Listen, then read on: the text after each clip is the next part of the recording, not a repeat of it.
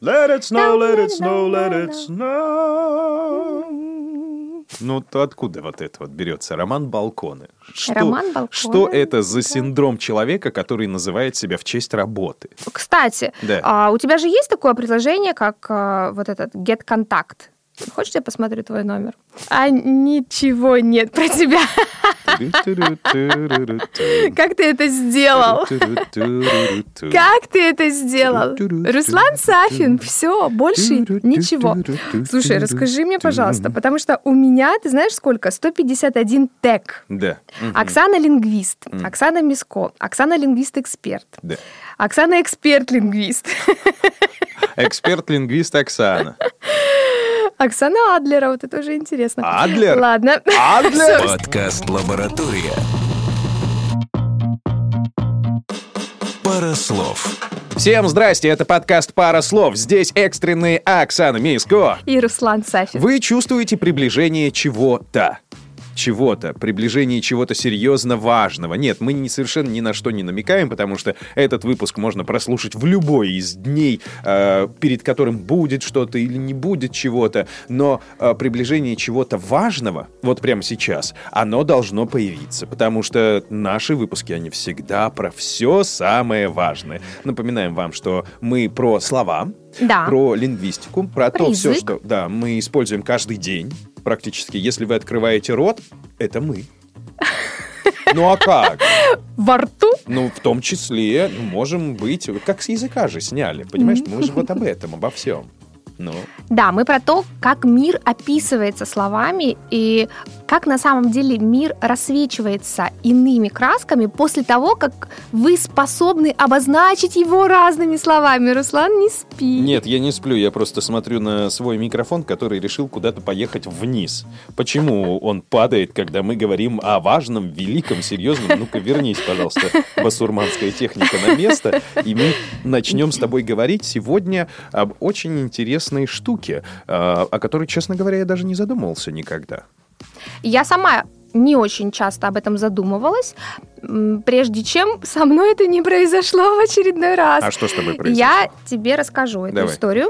Я Нам думаю, что она всем, будет пожалуйста. интересна абсолютно всем. Не скрывай ничего. Э, Я не скрываю, я всегда честна перед нашей аудиторией, поэтому Мгм. говорю честно, как есть.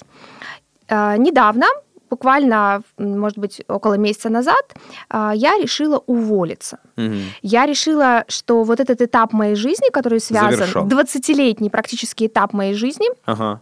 Связанный с преподавательской деятельностью, что он подошел к своему логическому завершению. И Я поняла, что я добилась всего, чего хотела, достигла определенного рода условных вершин для себя, Так. получила то, что могла, Да и отдала можно? Ну все, что можно? Ну могла. хватит уже, ну хватит. Короче, Мы рассказываю. поняли, что твоя вот эта вот увольнительная, Да, она была на да, три листа, да? Да, да, совершенно верно. И как только я это осознала и произнесла вслух, то есть я подошла к своему непосредственному руководителю и сообщила эту новость, да, то есть так и так И как я Господь готова. на это отреагировал? Э, Я готова написать заявление на увольнение. Ну, э, если будет интересно, то я потом в каком-нибудь из выпусков расскажу, как это все произошло. Техника увольнения? Чисто, да, чисто технически, формально. Интересно. Но что интересно, буквально в течение, э, может быть, недели после того, как я внутренне приняла это решение и обозначила его внешне, э, несколько достаточно близких мне людей в своих, там, не знаю, статусах ВКонтакте, э, в своих каких-то сторис в разных социальных сетях вдруг тоже сообщают о том, что они увольняются. Хм. Э, я бы не обратила на это внимание, если бы я сама в это время не переживала вот это вот подобное ощущение. Подожди, ну а Да, ты в ну, статусе-то ну, поставила, ну что ты Нет, увольняешься? нет, подожди, то есть в том-то и дело. А, хотя, хотя нет, ты прав, э, у меня, было, у меня был статус в WhatsApp, где я вроде как так намекнула, что эта часть моей жизни подходит к концу, Добби в общем-то, мне свободен. как бы, да, Мгм. Добби свободен, Э, и тут же я пишу этим людям, типа, ребят, ну надо же, так интересно, э, вдруг э, мы так, сов- так совпало по времени, Да, что вот я, тоже... уволилась, вы Да, уволились. я уволилась. такие, Оксан, ты что, завод же закрывают? Нам сказали, напишите увольнение. Это был один завод. Типа того, да. Слушай, и я вдруг подумала, если подобному состоянию, наблюдению за собой и окружающими какое-либо название. Когда с тобой что-то происходит, и ты вдруг начинаешь замечать у окружающих людей То же похожее. самое? Слушай, ну это, это синдром э, владельца автомобиля. Когда он покупает себе новую машину, да, Да, да, да, он да, начинает видеть ее везде. И ты Согласна. такой, что? Да, я себе купил уникальную Да. тачунь. Ну ладно, это уже начинается на стадии выбора. То есть ты ходишь, эти все четырехколесные там гоняют, гоняют, а ты начинаешь выбирать какую-то марку. И, Ого! И вдруг ты видишь, как много их по городу. Очень много. подобных очень машин. много.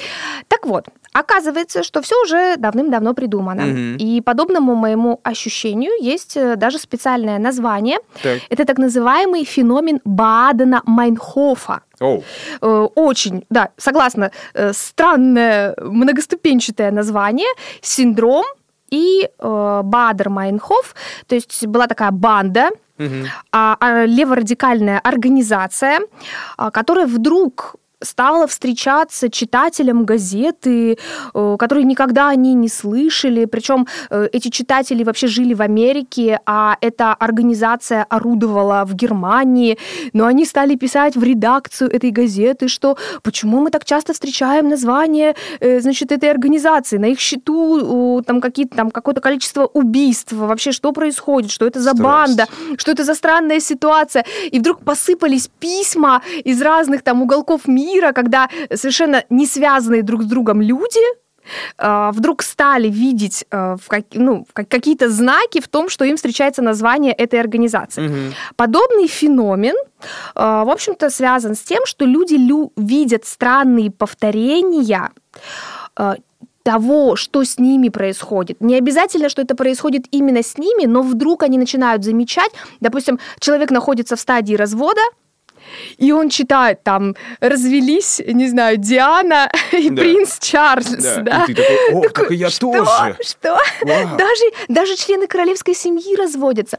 Э, Либо наоборот, э, ты там, допустим, готовишься к свадьбе, и вдруг среди твоего окружения еще пять пар, не, не сговариваясь, э, готовятся к свадьбе. Бывает такое. Причем странно, да? Сколько действий человек выполняет, которые выполняют точно так же Да, и другие люди. Ну, да, знаешь, пошел в магазин, купил колбасу, и, да. ну, нормально, и еще 10 человек перед тобой купили эту колбасу. Все ровно. Но как только внутренне, психологически, вот э, ты преодолеваешь какой-то тяжелый барьер, там, выбора, да, или решения какого-то тяжелого и так далее, ты замечаешь, что и, ого, а они, а, Ну, прикольно. Совершенно верно. Ты сказал очень важную вещь, что на самом деле э, очень многие вещи случаются с людьми одновременно, очень часто с разными людьми, Мгм. но мы можем не придавать никакого значения этим совпадениям, пока вдруг в какой-то момент для нас это не становится очень важным. И я согласна, с- да, что при- принять мне решение уволиться после 20 лет работы Да.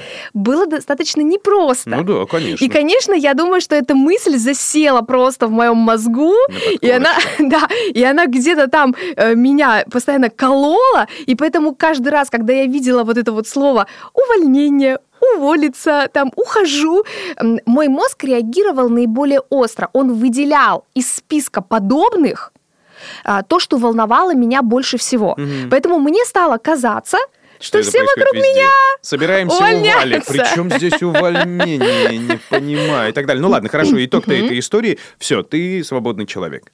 Ну, почти. Да, почти. Надо сказать, что э, я еще и очень ответственный человек. Так, и, А и как тебе ты нужно понимаешь, доработать да, последние 10 лет. да. Э, ну, Ну, такие говорят, ну, подождите, э, из образования Руслан, просто так не увольняются. Как А мне вам- нравится твой оптимизм. Вам нужно доработать последние 10 лет, пока мы найдем такого же кандидата. Кстати, я э, встаю на позиции, что незаменимых людей не бывает. Мгм. У меня в этом отношении нет никаких, э, Ну, третий муж-то это нам четко дает понять, да. у меня нет никаких иллюзий, что без меня тут все рухнет, и вообще система не способна работать без какого-либо винтика. Э, На все система способна. Но я действительно согласилась э, довести часть своей нагрузки, которую невозможно было просто так сейчас взять посреди учебного года Мгм. и куда-то там деть, да, раскидать. Вот, я согласилась довести ее до конца учебного года, и там уже с 1 июня адьос. Ну да. Вот. А синдром этот, э, в общем-то, существует. И действительно есть такое, это называется иллюзия частотности. То есть у тебя возникает иллюзия того, что то, что тебя волнует, очень часто далее. повторяется Ага. в каких-то у, у каких-то других людей, да, то есть либо ты видишь какое-то проявление. Это некая предвзятость.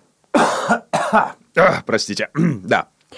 Твое внимание становится избирательным, Мгм. Не то чтобы ты специально выискиваешь, так кто у нас еще и разводится, или кто у нас еще Мгм, увольняется, но просто твой мозг, он настолько занят тем, что тебя сейчас волнует, что он волей-неволей обращает внимание на конкретные примеры того, Слушай, но это что же, волнует это, это тебя. же не единственный синдром. Если, ну, Конечно. если быть точнее, то, про что мы с тобой сегодня разговариваем, это э, о каких-то событиях, о каких-то ситуациях в жизни человеческой, которые прозвали чьим-то именем, но при этом это не является, ну, вот, например, как, например, синдром Эпштейна-Барра, да, это человек, который открыл заболевание в человеческом организме. Да. Это одна история. Ну, то есть там реально, что это как бы Болезнь повторится. Боткина, Да, и ты типа, например. о, Боткина, м. названная в честь того, кто, в общем-то, э, действительно открыл и симптомы, и само заболевание, и предложил вариант а его здесь излечения. история про то, когда что-то называется чьим-то именем или каким-то явлением, вплоть там до персонажа, как, например,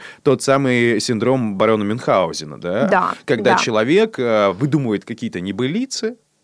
Кстати, синдром Мюнхгаузена связан не столько с небылицами, если мы говорим, если мы возвращаемся к литературному персонажу, Мгм. то, то, то да, барон Мюнхгаузен, э, Ну, великий за волосы там, фантазер, на ядре, э, да, сочинитель такой, выдумщик, но а, в истории культуры э, синдром Мюнхгаузена связан с приписыванием себе несуществующих болезней. М.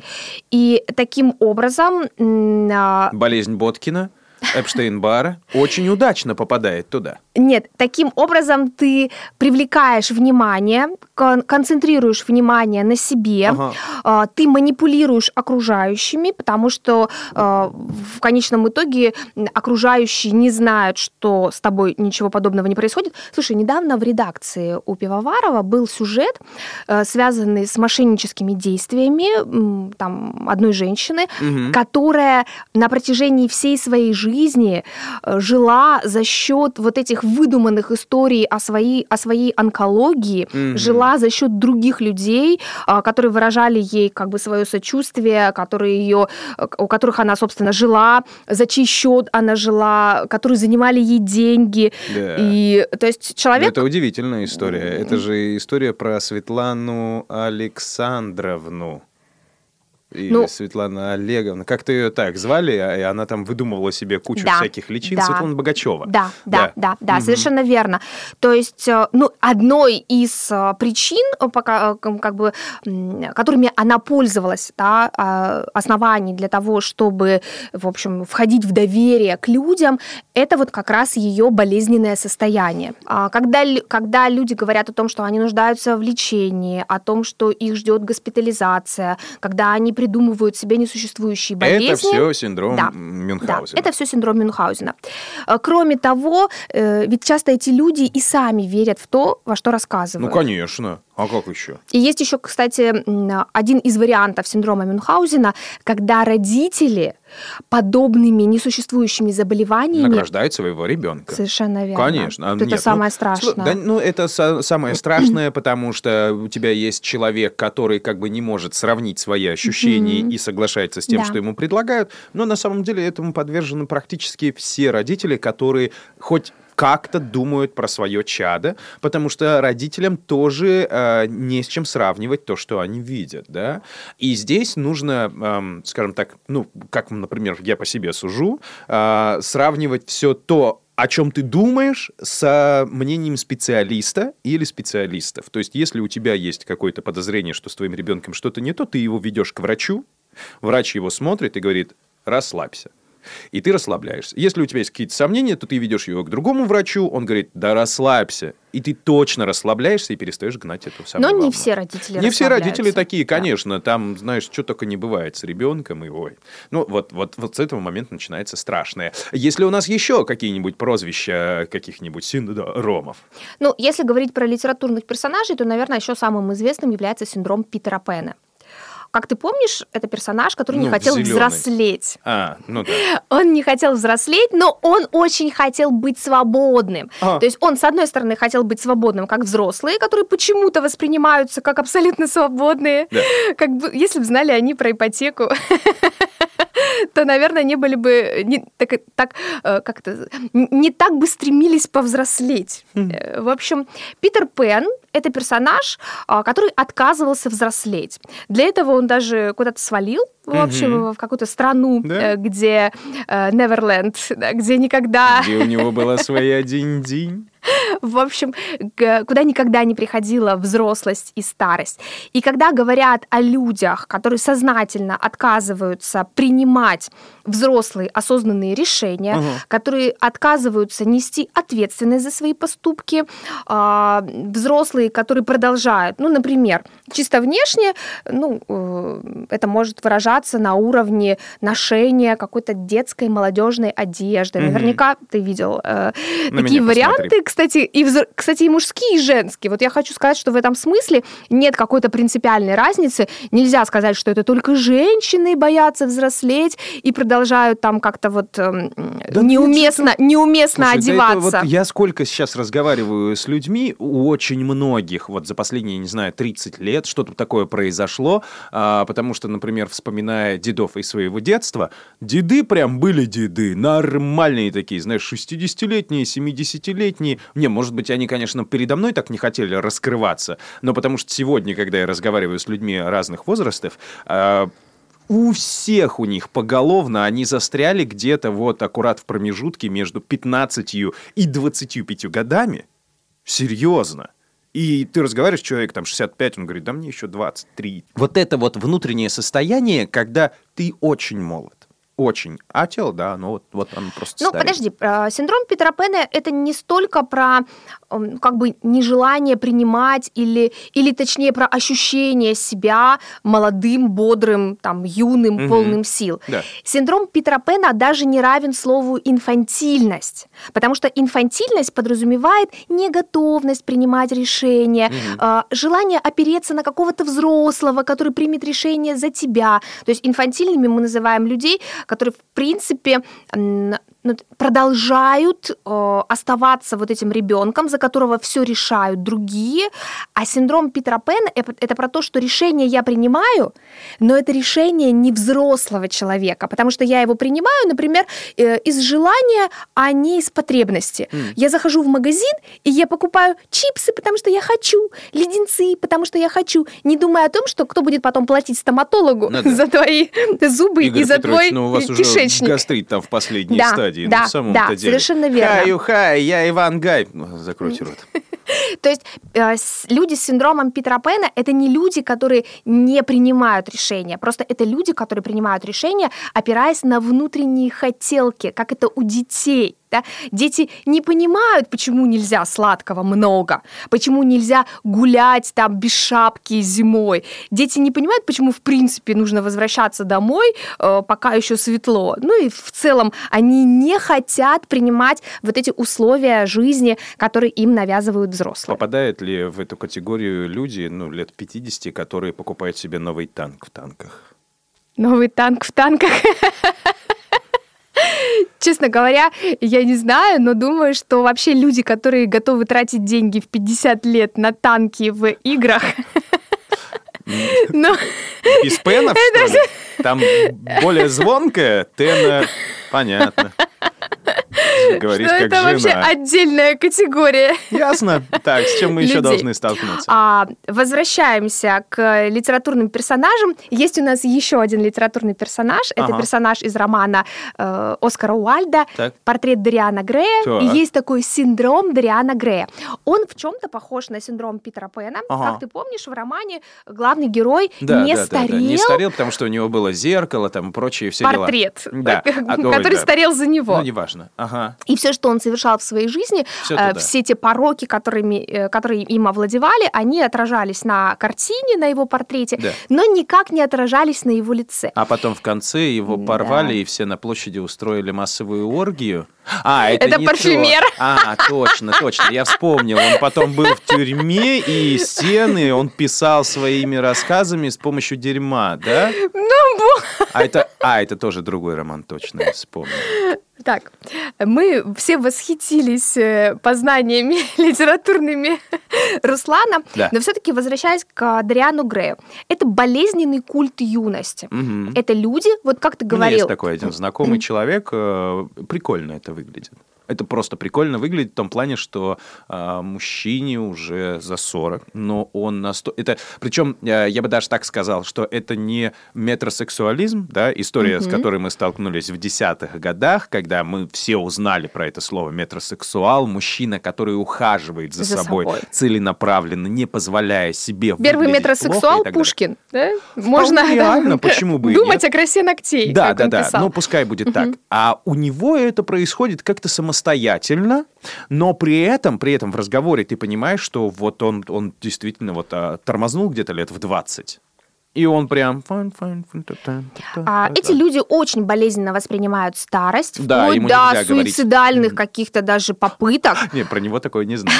Хоть Нет, ну я к тому, что если они видят э, на своем лице признаки старения, то они максимально э, стараются их э, исправить. То есть это лучшие друзья косметологов, пластических хирургов. То есть это люди, которые... ботокс еще колят от головных болей. Откуда ты знаешь? Ну ладно. У меня я- вопрос. Я не расскажу, у меня просто нет головных болей. У тебя нет головных болей? Ну а посмотри на мое лицо, посмотри, ну где тут что колоть? Тут все надо колоть одним уколом сразу. они таким образом пытаются отсрочить вообще э, само взросление, вот это как физиологический процесс, да, процесс старения. И все, что указывает на, э, физиологическую старость, Мгм. приводит их в состояние депрессии и паники. Прикольно. Ну, в общем, я думаю, что это психотерапевтическая проблема Конечно. какая-то, да, и как бы тут, тут, в общем, Просто так ничего не решить. Слушай, ну а что до, например, синдрома белого кролика, мгм. который из вот этого вот э, Алису в стране чудес? Совершенно верно. Ах, боже мой, боже мой, я опаздываю, Да. кричал белый кролик, э, Да. пробегая мимо Алисы. И э, ничего удивительного, что мы тоже очень часто встречаем людей, которые бесконечно опаздывают, которые постоянно куда-то спешат. Вот это вот состояние, внутреннее состояние, э, м, как бы такой... Неуспевание. Да, неуспевание, когда твой тайминг не соответствует э, внешнему течению времени. Все так. У тебя там еще куча-куча-куча всего запланировано, а как это, суточный ритм подсказывает тебе, что ты не успеваешь в 24 часа уложиться. Да? Ну, это проблема, наверное, очень многих, да, то есть таким синдромом Я просто не ты всегда как бы не болеешь понимаю. по- таким синдромом. Я практически таким не болею. Я Мгм. из э, э, как- какого-нибудь песни Боба Марли. Ну, все так спокойно. Be happy. Я не понимаю, когда наступает тот момент, когда я ничего не успеваю. Вот прям ничего не успеваю. Все контролирую и ничего не успеваю. Такой внутренний азарт накрывает, и ты такой... Вот. А когда я ничего не успеваю, и я это осознаю, я делаю следующее. Давай. Ложусь и не делаю ничего. Молодец! Ну, то есть я понимаю, что я спрашиваю себя, а, могу ли я что-то сделать в этой ситуации? Да. Отвечаю, нет. И все. И все. Ну, то есть, и тогда сегодня я вообще не делаю ничего. То есть я никогда не пытаюсь что-то успеть. И ты знаешь, самое интересное, я просыпаюсь на следующий день, и вдруг оказывается, что все самые сложные задачи, которые вчера казались э, невыполнимыми, дедлайны, по которым уже давным-давно там закончены, и просто те- тебя ждала какая-то гильотина, не знаю, социальная, а, все вдруг отложились. И все такие, ой, вы знаете, вы вчера ничего не сделали, а надо теперь по-другому делать. Давайте через месяц, короче, по-другому. Но вот правда, вот серьезно я Да. говорю, как есть. Да. Э, Есть еще интересный синдром, он теперь уже не связан с литературными персонажами, скорее с Потому э, что такой человек реален. зоологией. Нет, это вообще не человек. Называется он синдром утенка. Дело в том, что в природе у утят э, есть такое свойство принимать за мать любого, кого они увидят сразу после рождения, Ага. даже если это неодушевленный объект. А как ты помнишь, что делают утята? Они следуют за мамой уткой, Ну куда да, бы да, она да. ни пошла. Да. То есть вот этот вот этот вот абсолютный такой зомбированный подход вообще к жизни. И Это тоже относится к, э, К людям. вот этим вот к, к синдромам, которые называются как-то. Ну, да, есть, может быть, он, ну, не знаю, на- настолько не, как бы это сказать, укоренен или кодифицирован там в какой-нибудь Нет, ну психиатрии. подожди, подожди, э, медвежья болезнь, знаешь ли, она тоже может быть не а, укоренена в психиатрии, но то, что он кодифицирован, я как обладатель, э, собственно, могу сказать, это работает. Особенно во время стресса. По-разному бывает. Не, ну у меня в стрессе работают другие моменты, но это еще с детства, когда какие-нибудь иглы, пожалуйста, не, уколы. не вот визуализируйте. Так вот, синдром утенка. Да. В общем, как это связано с людьми? Почему этот синдром э, применим к людям? Описываются случаи, когда э, человек, встречая что-либо или увидев что-то впервые, воспринимает это изначально как самое лучшее. Ну, То есть, а лучше уже быть не может. А, это И я он- понял, это как обладатели айфонов. А, Точно. Вот подарили тебе однажды когда-то Я сама купила. iPhone. Ну хорошо, сама купил. Все. Я серьезно. Все. После этого тебя на нормальный Android ты не Я пересадить. страшная женщина, я способна купить iPhone сама. Ну-ну-ну, прекращай, прекращай. Правда, у меня уже старенький, одиннадцатый. м, Как бы Ну на- послушай, ты до этого ты использовала Siemens C45 сколько лет? То есть, получается, ты только в 2017-18 смогла позволить себе iPhone 11. Э, э, Слушай, нет, наверное, даже в двадцатом я его купила уже. А, со скидкой. Понятно. Серьезно. ты не Ну, да- настолько ну, подожди, сильная. нет, до этого у меня был Samsung Galaxy S8 или 9, что-то такое. Ну ладно, Так хватит что- выпендриваться. Ну, короче говоря, Мы знаем, что ты а вот эти вот- работала 20 лет преподавателем. Да, да. 20 Скопила, лет. наконец-то. Ну, Скопила. да. В общем, вот эти люди с синдромом утенка воспринимают как лучшее все то, что они видят впервые, Мгм. даже если это совсем не так. Да? Или вот еще синдром Амели. Кстати, кто видел Амели фильм? Полен? Да, да, Это да. тот человек, который считает, сколько людей вокруг занимается Да. сексом, пока она лежит в кровати? Да, да.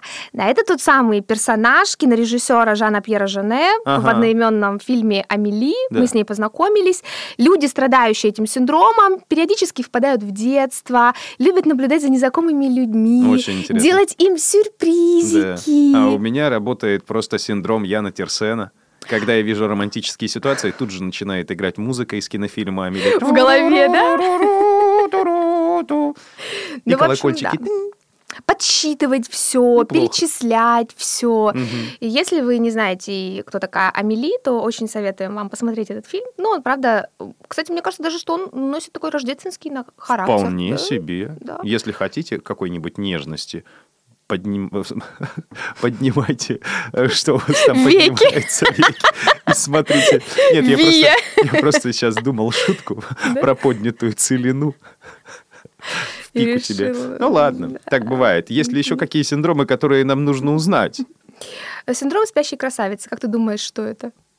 В смысле, Только без пошлости. подожди, такое тоже отмечают, тоже да? бывает, Ну это, ну, я знаю таких Это спящих психо- красавиц. психоневрология, кстати. Люди, которые в любой непонятной ситуации укладываются спать. Да, и спят по И 18 спят по часов. 18 часов, это вообще страшно. Мгм. Это, Это на самом нереально. деле ненормально, то есть это все-таки патология. Нет, Серьезно? так- такое состояние патологично. И если вы вдруг замечаете за собой или за окружающими людьми, то, э, пожалуйста, обратитесь к специалисту. Все-таки подобный синдром, подобное состояние, да, ненормально. Но перед этим попробуйте разбудить этого человека. Этот синдром еще называется синдромом Клейна-Левина. Ну и вот эта вот чрезмерная сонливость, которая присуща людям. Ну, спящая красавица лучше звучит. Что это Дальше. Клейна Левина? Мне кажется, у тебя Клейна Левина. Можем закончить э, на синдроме Стендаля. Слышала о таком? Что? Синдром Стендаля – это один из э, Увидеть известных французских... умереть? Писателей. Так. Совершенно верно. И... В смысле, это про смерть? От Нет, чего он умер? скорее а, про- синдром э, Стендаля. Скорее про галлюцинации и катарсис. Да ладно. Состояние близкое к обморочному и связанное с тем, что ты видишь нечто такое прекрасное, с чем ты не, что ты не можешь пережить спокойно. Ага. А вот эм, такое состояние иногда возникает у людей в музеях, в каких-то местах удивительной красоты, либо когда они видят достопримечательности, о которых очень много читали, э, но там у них наконец предоставилась им, им предоставилась возможность посмотреть их вживую. Эм, Это состояние повторюсь, близко обморочному состоянию, когда ты теряешься в пространстве, головокружение, тахикардия, истерия, вплоть до деструктивного поведения. Нормально. Едешь в маршрутном такси, такой, надышался газа, такой, «А, полуобрачное состояние. А Это на самом стендаль, деле, стендаль, да, это все стендаль. стендаль.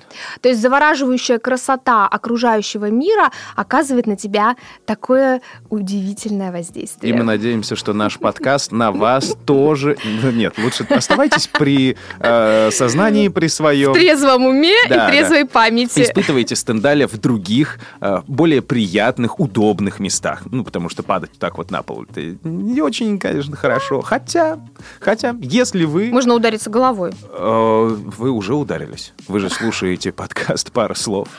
Здесь Оксана Миско. И Руслан Сафин. А, Не забудьте, пожалуйста, подписаться. Где бы вы нас не слушали, и заходите к нам в группу в Телеграме, там можно писать нам комментарии. И снова восхищаться, и снова падать от изумления. Всем пока. Подкаст «Лаборатория». Пара слов. Пара слов.